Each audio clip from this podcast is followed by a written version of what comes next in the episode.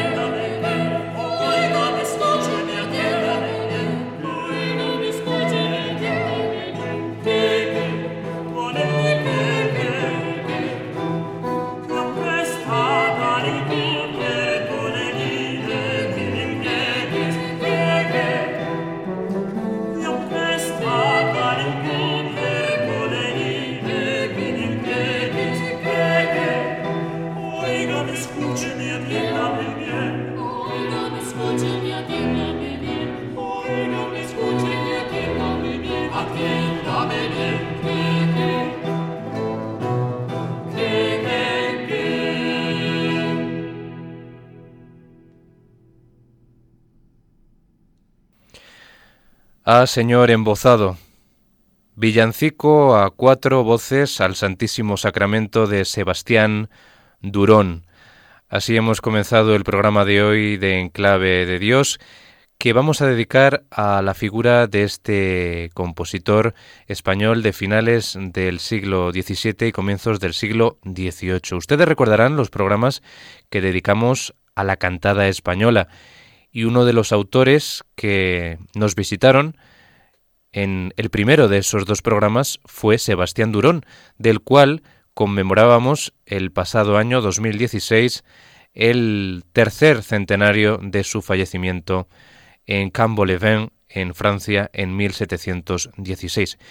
Y con motivo del lanzamiento de un disco del conjunto eh, La Grande Chapelle que dirige Albert Recasens, pues hoy vamos a dedicarle a Sebastián Durón todo nuestro espacio con esta música religiosa que se compendia en el álbum Sebastián Durón, Música para dos dinastías.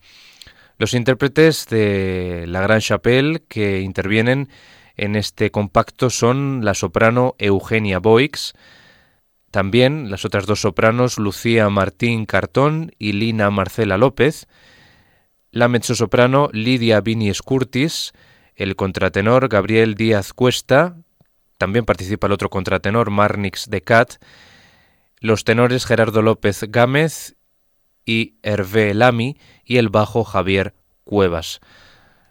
Junto a estos solistas intervienen los músicos que forman parte del conjunto La Gran Chapelle, como digo, que dirige Albert Recasens.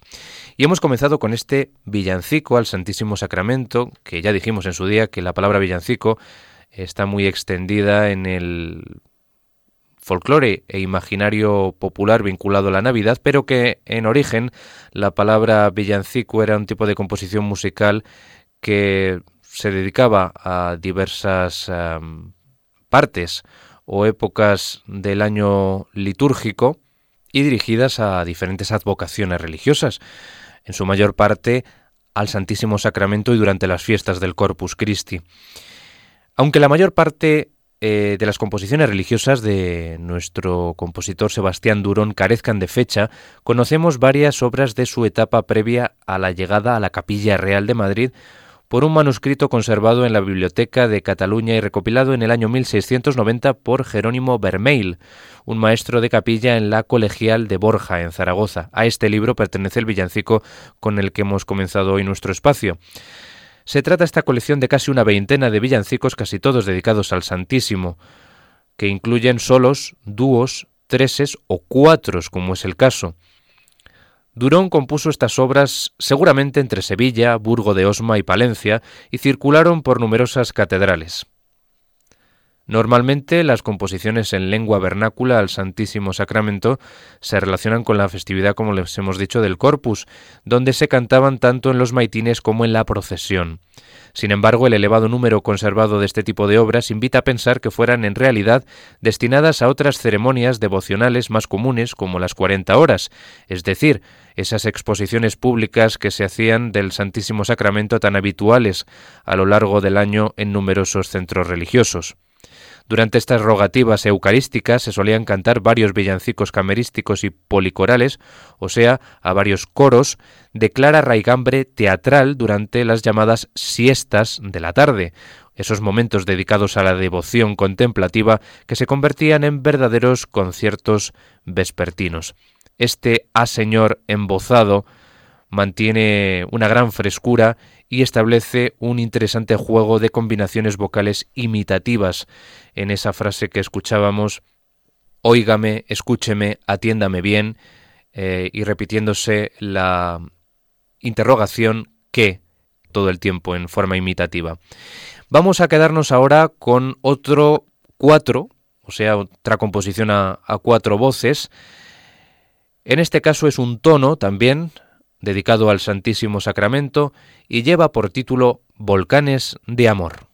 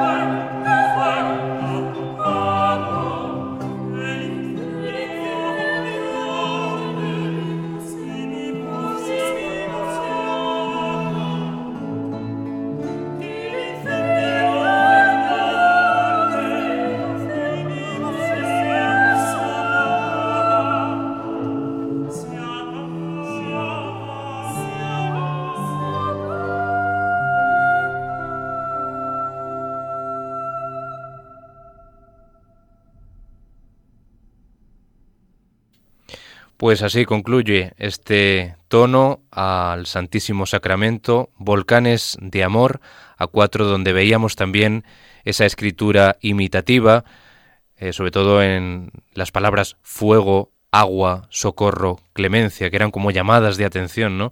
al, al público, ese aspecto también teatral de la música, en este caso eh, religiosa, de Sebastián Durón, que tenía mucho que ver con la teatralidad de la ópera italiana, ¿no? Todavía no se ha aclarado con precisión la llegada de Durón a la Capilla Real de Madrid. Está claro que debió de mediar algún contacto nobiliario o eclesiástico en su nombramiento que conectase un puesto tan periférico como el que poseía en Palencia con la corte madrileña. Quizá el patriarca de las Indias, Pedro Portocarrero, que siempre valoró su calidad como compositor. Está claro que desde su misma llegada a la corte madrileña pronto tuvo una protectora determinante, que era la reina Mariana de Neoburgo, esposa de Carlos II. No es difícil especular que Durón entrara en contacto con la segunda esposa de el hechizado durante las lecciones privadas que solía recibir de los organistas de la Capilla Real. Mariana intentó reproducir desde su llegada a Madrid en 1690 a la corte las mismas formaciones y estilos musicales que había disfrutado en la corte palatina de Düsseldorf. Y por lo tanto, eh, Durón tuvo un contacto directo con músicas foráneas de compositores como Johann Paul Agrícola, Giovanni Battista Mocchi o Georg Andreas Kraft. También se trajo la reina a oboístas, flautistas y otros músicos de cuerda de Alemania. Pues este contacto de Durón con esa música foránea, como resultado de la voluntad modernizadora de la joven reina, permite explicar en parte la evolución que experimentó la música de Durón en la década y media que pasó en Madrid. El organista alcarreño adoptó los recitativos y las arietas italianas, añadió parejas de violines con un lenguaje más idiomático, junto al clarín o incluso flautas u oboes. A pesar de todo esto, esa voluntad, digamos, asimiladora de los estilos venidos de fuera, eh, la música conservada de Durón evidencia más un interés por asimilar estas novedades sin contravenir las prácticas, los estilos y los géneros musicales del barroco hispano. Fue más, podemos denominarlo, un integrado que un apocalíptico. Pero con el tiempo lo segundo ha pesado más que lo primero y Durón fue diana de críticas tan nocivas para su recepción posterior como la publicada en 1725 por el eh, conservador padre Benito Feijó dentro de su discurso sobre la música de los templos, donde le culpa de la invasión estilística italiana y de la pérdida de la antigua seriedad española y del gusto por lo que denominaba músicas de tararira. Un ejemplo de lo que estamos diciendo, de esa adopción por parte de Durón de elementos italianos, sin contravenir las normas que imponía la tradición hispánica, son Mm, sus responsiones generales incluidos en este disco que estamos aquí recorriendo. Sebastián Durón, música para dos dinastías del grupo La Gran Chapelle que dirige Albert Recassens. Una de esas piezas o responsiones es Dulce Armonía, a ocho voces que se conserva en el monasterio del Escorial y está adscrita a la advocación de San Francisco Javier, pues se le menciona en el texto. Mantiene la habitual estructura de estribillo y coplas, ahondando en la primera parte en el tradicional juego homofónico y también mm, de estilo responsorial entre las voces de un mismo coro o los coros entre sí, y en las coplas se caracteriza por el eh, planteamiento estrófico para los solistas que intervienen. Sin embargo, en esta obra se añade una pareja de violines obligados con un clarín que articulan la obra al dotarla de un ritornelo inicial, o sea, de una parte instrumental, o de interludios, también instrumentales, con un lenguaje, podemos decir, idiomático. Vamos a escuchar, por tanto, esta responsión general a San Francisco Javier, Dulce Armonía a ocho voces de Sebastián Durón.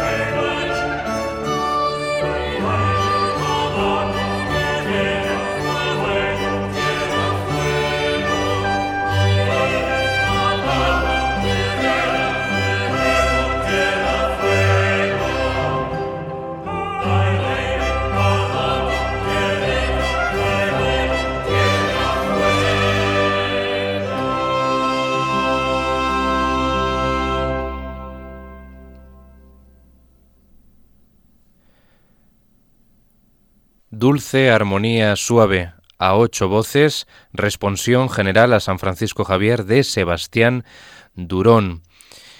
Ahí escuchábamos también ese juego imitativo entre las voces, en las palabras aire, agua, tierra, fuego, de nuevo, en esta pieza. En parte del texto se decía, no cese la armonía, avívese el concento y formen tiernas voces del cielo dulces ecos y aplaudan este día aire, agua, tierra, fuego. En la parte de las coplas eh, se hacía referencia a San Francisco Javier. En el texto son de Javier las glorias en milagroso extremo, de algún modo infinitas, pues de un mérito nacen que es inmenso. Oh portentoso indiano, solo tú en tal empleo verdaderas riquezas adquiriste en tan gran merecimiento. Continuamos en la sintonía de Radio María, en el programa de música sacra en clave de Dios, recorriendo este compacto Sebastián Durón, música para dos dinastías, con composiciones para diversas voces del compositor nacido en Brihuega el 19 de abril de 1660, compositor de Guadalajara. Y nos vamos a quedar ahora con otra de las obras de este disco que lleva por título Ay infelice de aquel agresor. Pasamos ahora de ocho a cuatro voces, es un villancico de pasión y está fechado en torno a 1699. En esta pieza, conservada en la Biblioteca de Cataluña, encontramos un bello ejemplo de lamento donde las cuatro voces tejen una textura imitativa de gran expresividad.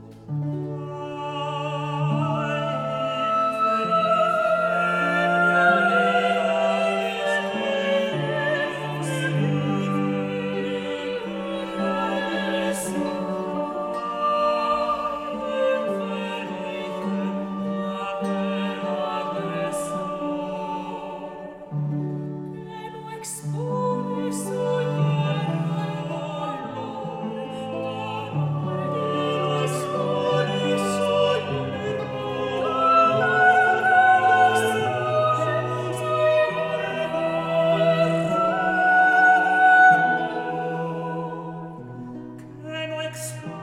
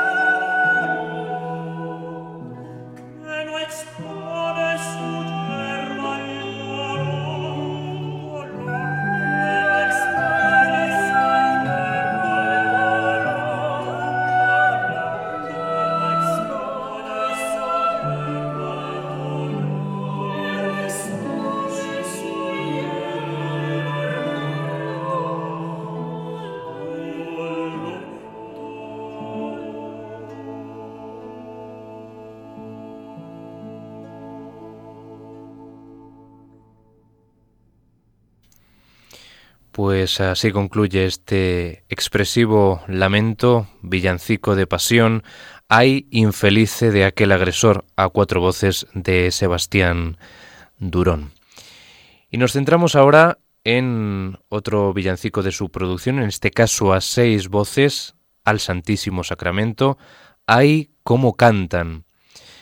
Aquí podemos comprobar con especial claridad la personal síntesis del compositor alcarreño entre la tradición hispánica y las influencias del exterior, al combinar el habitual esquema formal del villancico español con la elaboración contrapuntística propia de otros estilos musicales, como el italiano.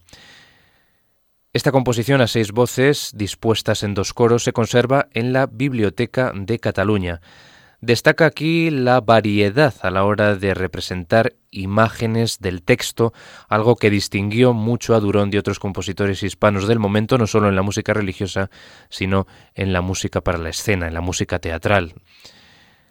Vamos a escuchar, por lo tanto, este villancico al Santísimo Sacramento a seis voces, hay como cantan.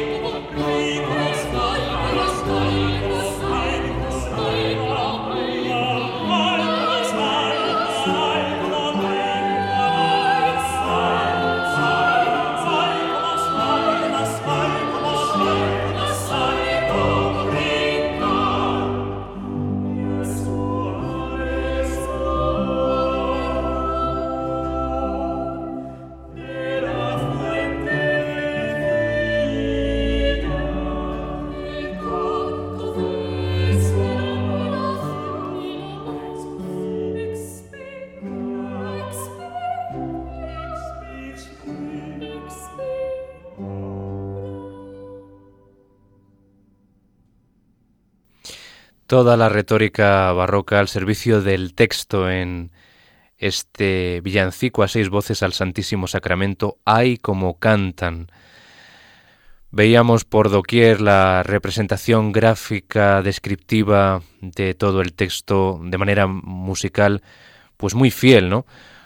Cada vez que decían ahí como cantan, ahí como brincan, pues la música en, en su rítmica, pues saltaba, brincaba, ¿no?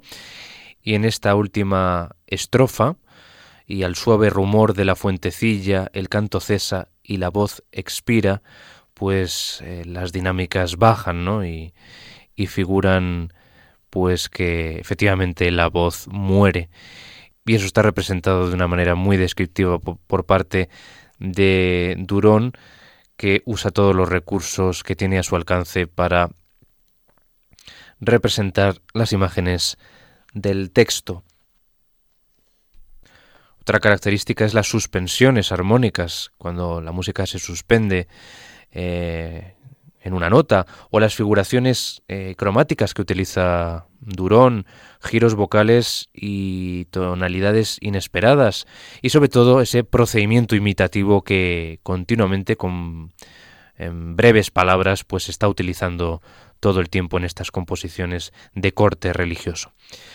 Vamos ahora para finalizar ya nuestro programa dedicado a Sebastián Durón y a este CD, Sebastián Durón, Música para dos dinastías, interpretado por la Gran Chapelle que dirige Albert Recassens. Concluimos, como digo, con otra responsión general a ocho voces. En este caso, el título es Dulce Clarín Sonoro. Está conservada en la Bagerische Staatsbibliothek de Múnich y está fechada en 1700. Esta obra es una reelaboración del villancico al Santísimo a batallar estrellas que se conserva en la Catedral de Salamanca y quizá fuera previa a su llegada a la corte. Concretamente, se ha añadido un clarín obligado a esta pieza, un instrumento plenamente asentado en la capilla real desde el año 1679, que parte del diseño original para soprano del primer coro de ese villancico, a batallar estrellas, para desenvolverse a continuación por otros cauces con sones marciales y figuraciones eh, más rápidas. Vamos a escuchar esta responsión general al Santísimo del año 1700 Dulce Clarín Sonoro a ocho voces para ya dar conclusión a este programa de hoy de Enclave de Dios dedicado al compositor de Brihuega, Sebastián Durón.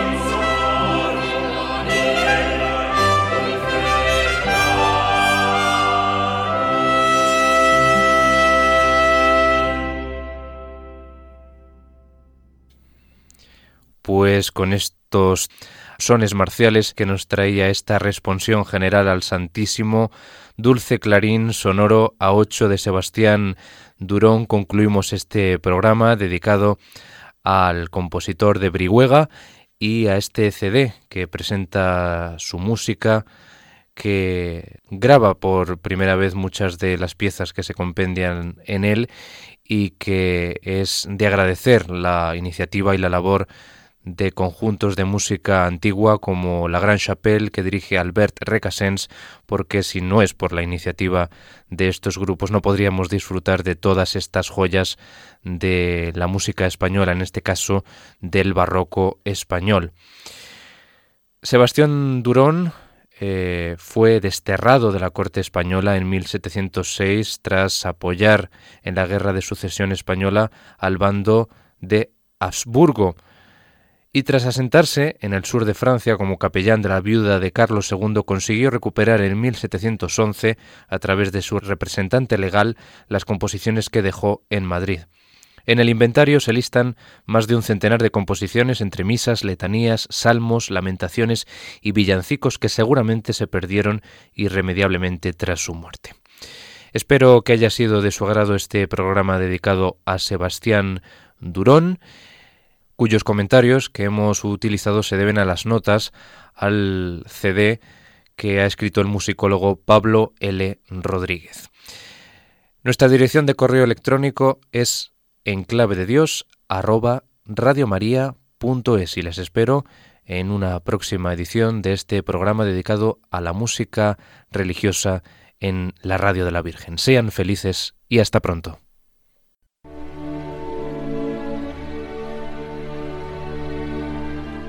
Y así termina En Clave de Dios con Germán García Tomás.